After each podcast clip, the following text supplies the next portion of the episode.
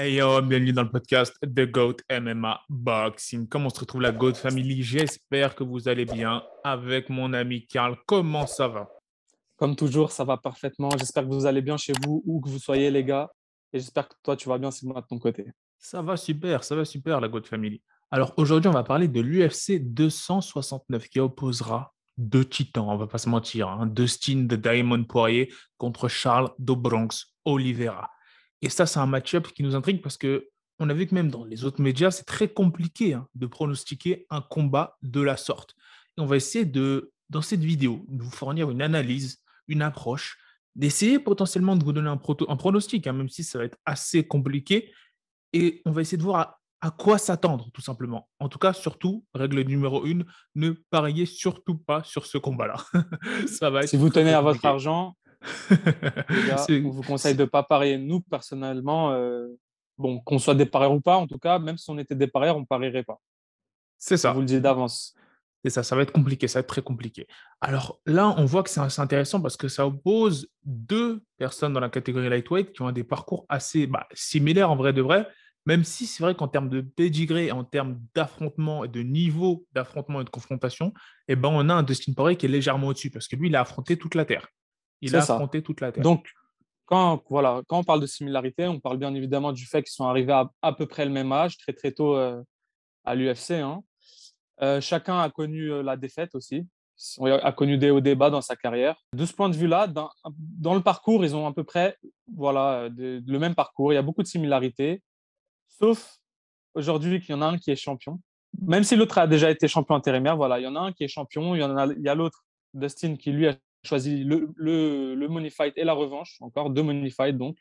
Il aurait pu être aussi champion s'il n'avait pas choisi ce money fight, mais bon, on comprend, euh, c'est un choix tout à fait respectueux. tout le monde, je pense, aurait fait, fait comme lui, c'était le bon choix, je pense. Et aujourd'hui, euh, sans trop de surprise, voilà, il va faire face au champion, Charles Oliveira, dans un combat qui s'annonce vraiment très très serré, on l'a dit hein, en intro. Euh, très difficile de, de, donner un pronostic, donner un vainqueur comme ça. On va essayer d'analyser on va dire, les points forts, les points faibles de chacun dans ce match-up et voir ce que chacun doit essayer de faire pour euh, voilà, mettre le plus de chances de son côté. C'est ça. Alors déjà, on est sûr d'une chose, c'est que ça va être une guerre. Et cette guerre-là, moi, je, donne un premier avis. Je pense qu'elle favorise le meilleur boxeur. Et l'un des meilleurs boxeurs de l'UFC, il s'avère que c'est Dustin Poirier. Et on a vu que dans toutes les guerres qu'il y a eu à l'UFC, celui qui avait l'avantage debout, lorsque ça part énormément en strike debout et que ça finit en sang sur cinq rounds, c'est souvent celui qui a les meilleurs fondamentaux en anglaise. Certes, on a Charles Oliveira qui nous a énormément surpris dans son retour avec ce crochet du gauche dans ce deuxième round face à Michael Chandler, mais là, ça va être un autre niveau encore une fois. Là, c'est au-dessus. Là, c'est du... Je ne sais pas ce que tu en penses là-dessus. Moi, moi, je pense que si c'est une guerre, comme toi, je vois Dustin Poirier est largement avantagé. On l'a vu hein, dans presque tous ses combats. À chaque fois, il va à la guerre et il gagne souvent ces guerres-là.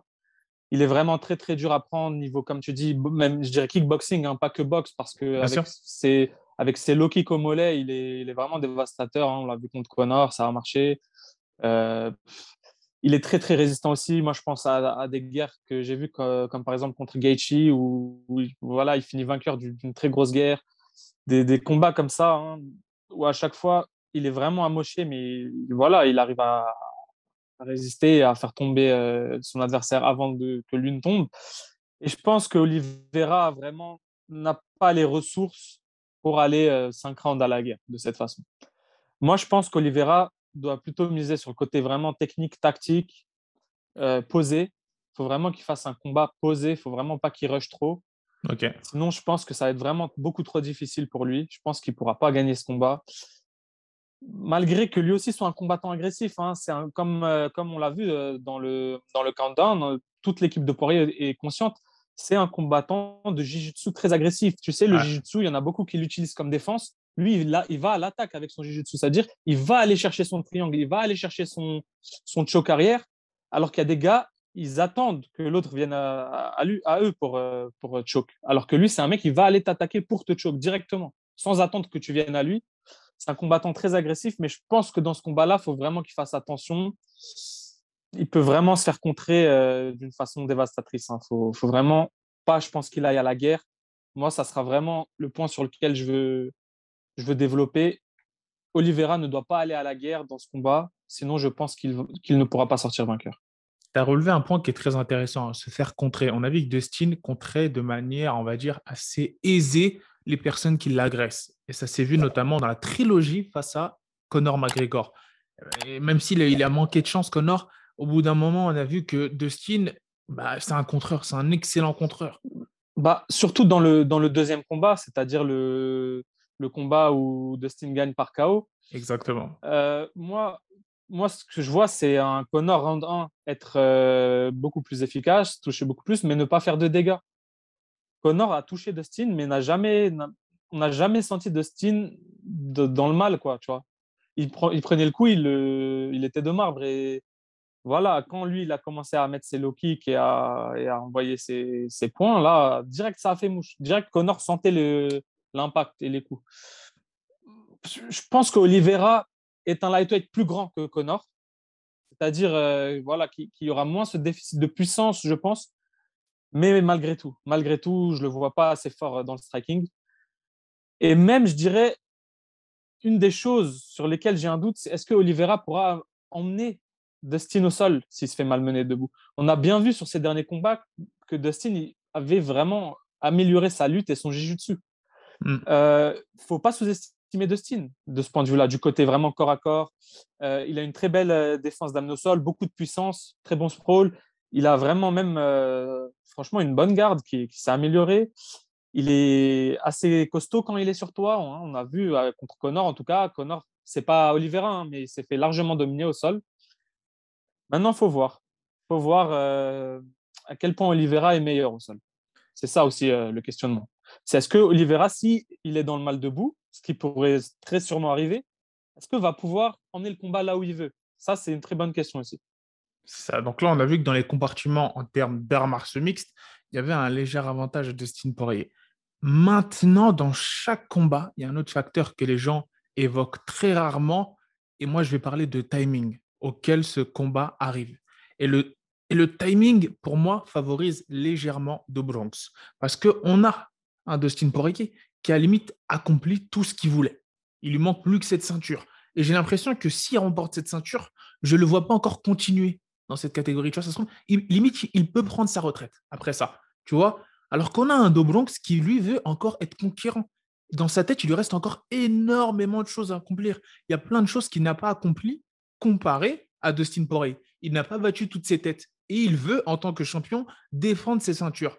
Pour moi, si tu veux, alors, Dustin, s'il remporte ce combat-là, que ce soit une guerre ou pas, même si c'est une guerre, j'estimerais que la revanche n'est pas forcément nécessaire. Tu vois ce que je veux dire? Alors que Charles Oliveira, lui, s'il gagne ce combat, c'est quelqu'un qui, a encore énormément de marge, qui a encore, certes, ils ont relativement le même âge, ils ont relativement la même, on va dire, le même chemin, mais j'ai l'impression qu'il y a Dustin Poirier qui est un peu plus sur la fin. Et lorsque Justin Gaethje avait dit ça, tu un Dustin Poirier qui avait répondu en disant, ce qui s'est senti offensé, je vais rester là parce que j'ai encore plein de bouches à casser, entre guillemets. Tu vois et si tu veux, je pense que Dustin Poirier, après ce combat-là, il a déjà l'argent, il a énormément d'argent, il a fait énormément d'argent. Niveau business, il est très bien. Sa haute sauce de, de Louisiane ou je ne sais quoi. Enfin, il a énormément de choses qui, qui sont en sa faveur en termes financiers. Est-ce qu'il continuera à infliger tous ces dégâts et toutes ces difficultés à son corps Je ne sais pas. Alors qu'on a un Dobronx Oliveira qui, lui, les deux sont déterminés, hein. mais la détermination d'Oliveira me fascine particulièrement parce qu'on a l'impression que pour lui, c'est le début. C'est encore le donc il a dit voilà, c'est un champion, mais pour lui, c'est le début de son histoire. C'est loin d'être la fin. Donc niveau psychologie, niveau donc euh, donc chacun la psychologie de chacun euh, avant ce combat, tu, penses vraiment que, euh, que, Dustin, on va dire c'est on va dire sa, dernière grande marche à, monter et ensuite c'est tu penses il va il va s'en arrêter à là? J'ai l'impression que pour Dustin, s'il remporte la ceinture, regarde, voilà, c'est exactement ça, tu l'as très bien dit. Pour lui, il a déjà tout fait. Alors que pour Oliveira, il a, comme il n'a pas les mêmes accomplissements que Dustin dans la catégorie, s'il remporte la ceinture, enfin, s'il conserve sa ceinture, cette première défense, c'est le début d'autre chose. Tu comprends ce que je veux dire? Tu vois la, différence euh, entre les deux en termes de, carrière C'est-à-dire qu'ils ont relativement le même âge, relativement la même expérience, mais il y en a un qui arrive à la fin de ses accomplissements et il y en a un autre qui est au début. Et ça, ça peut jouer lorsque le combat va devenir très, très, très difficile. Qui aura la hargne Et on sait que Charles Oliveira, c'est quelqu'un qui nous a surpris plusieurs fois notamment contre Ouais. des Kevin Lee, notamment contre des Tony Ferguson. Donc voilà. Contre quoi. Chandler, contre Chandler, euh, Contre Chandler. il est à deux doigts d'être mis KO au premier round. Exactement. Exactement. Moi- non, non, il nous a été énormément surpris. Moi, je vois, je vois très bien ce que tu veux dire, j'ai compris, mais c'est vrai que, en tout cas, de ce qu'on a pu entendre de, de Dustin, lui dit le contraire. C'est ça. C'est ça. C'est que Dustin, lui, te- va te dire que il en est arrivé là où il en est arrivé grâce à sa hargne, à sa fougue, et il te dit qu'il veut rester là où il est arrivé grâce à Mhm. cette même hargne et fougue. Donc, d'après lui, il est toujours le même psychologiquement et mentalement avant d'entrer dans ces guerres-là. Mais après, c'est vrai que au niveau des faits, au niveau factuel, euh, c'est vrai aussi que, est-ce que, malgré ce qu'il dit, est-ce qu'il va être le même?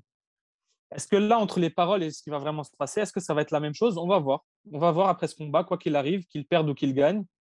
On verra son état d'esprit. Moi, je pense que qu'il veut cette ceinture malgré tout. Maintenant qu'il a eu l'argent, etc., je pense que Dustin veut. Bien le sûr. connaissant, je pense vraiment qu'il vise cette ceinture. C'est, il est très, très concentré hein, pour ça. Il ne Mhm. le prend pas à la légère et il a bien raison. Et je pense que, là, comme tu dis, le, le- la grosse, euh, le gros questionnement, la grosse zone floue, c'est qu'est-ce qu'il va faire s'il gagne cette ceinture? C'est ça. Est-ce qu'il va, il va vouloir la défendre encore plusieurs années? Est-ce qu'il va passer à autre chose, monter de KT, aller combattre des champions d'autres KT Est-ce qu'il va aller en boxe? Est-ce qu'il va prendre sa retraite? On ne sait pas. On ne sait vraiment pas. Et euh, il n'y a que s'il gagne qu'on pourra le savoir.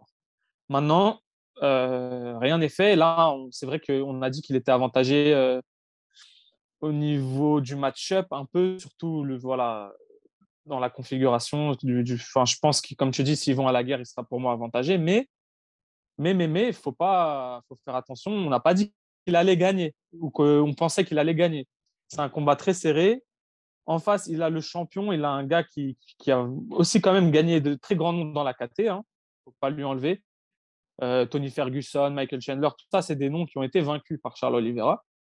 Et ça va être une guerre. Et le pronostic va être très difficile. Très, très difficile. Moi, je pense malgré tout que si ce combat va à la décision, voilà, c'est, je, vais, je vais commencer en premier. Si ce combat va à la décision, je pense que Dustin l'emporte au point. D'accord. Voilà, moi, c'est ce que je pense. Je ne sais pas qui va gagner. J'ai beaucoup de mal vraiment à donner un pronostic, mais je peux te dire, je pense vraiment fortement que Dustin gagne au point si ça va à la décision. Mais est-ce que ça va aller à la décision? C'est ça la question. C'est ça. Parce qu'en En fait, en, qu'est-ce que tu général- en penses? en général, moi, ce que j'en pense, c'est que Dustin, si on regarde ses finishes, à chaque fois qu'il s'est fait finish, c'est qu'il s'est fait déconnecter. Il s'est il s'est- il s'est rarement fait soumettre. hein. Mettez en commentaire, la God Family, combien de personnes ont réussi à soumettre un Dustin Poirier Parce que certes, on a quelqu'un qui est très offensif en la personne de Dobronx en termes de JJB, mais je le vois pas. La la seule personne moi, à qui je pense, désolé de te- t'interrompre, c'est Khabib. Je Exactement. ne connais pas d'autres combattants qui a soumis euh, Poirier que Khabib.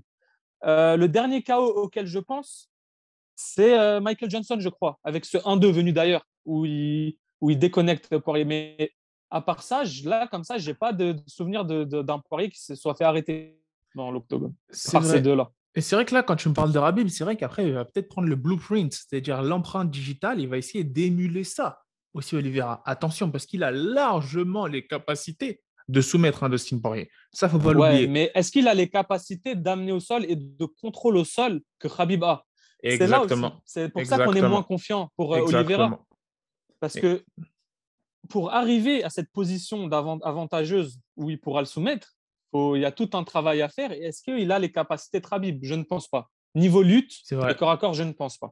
C'est vrai, c'est vrai. Mon cerveau me dit un stoppage dans les late rounds de Dustin Poirier sur Charles Oliveira. C'est-à-dire que ce serait un late TKO finish de la part du, de, de- de Diamond sur The Bronx. Pour moi, c'est ça. Donc tu pense. plus que moi, toi. Voilà, exactement, exactement. Mais attention, je ne serais pas surpris, je serais pas surpris que dans les deux premiers rounds, on ait un flash finish de la part, en soumission, de la part de The Bronx. Ça, ça ne me surprendrait pas du tout. Tu Donc- vois, mais donc je on est d'accord sur le fait que si le combat dure, c'est à l'avantage de Poirier. Ça, largement. on est d'accord. Largement, largement. Que ce soit à la décision ou en TKO finish, tu vois. Mais sinon, dans les, les, les, les deux premiers rounds seront extrêmement dangereux, même si c'est paradoxal, parce que The Bronx, c'est un peu un slow starter. On l'a vu face à, comment ça s'appelle? Face à son Face à Chandler. Face à Chandler. Voilà, on l'a vu face à Chandler, c'était quelqu'un qui démarrait lentement. Mais je pense que le, le deuxième round sera très dangereux. D'accord. Dites-nous ce que vous en pensez, vous, les gars, sur ce. Nous, on vous a donné un peu nos avis, nos arguments. On pense, voilà, pour synthétiser, si le combat dure, avantage Poirier. Deux, trois premiers rounds, même juste seulement, je pense, les deux premiers avantages euh, pour Oliveira sur, un, sur une guillotine, sur un finish rapide. Même si ça va être très dur, hein, il n'est pas facile à finir le diamant. Mhm. Les gars, dites-nous ce que vous en pensez. Donnez-nous vos pronostics dans les commentaires. N'hésitez pas. Donnez vos arguments aussi. Pourquoi? Et voilà, je te laisse le mot de la fin, Sigma. Et sur ce, bah, je pense qu'on peut vous dire peace, la God Family. C'est la fin de cette vidéo, si t'as kiffé n'hésite pas à liker, partager et laisser ton avis en commentaire. De plus, on fait souvent des traductions de conférences et autres contenus non monétisés. Alors si tu veux soutenir le podcast, clique sur le bouton rejoindre et obtiens ton premier badge The GOAT. Peace.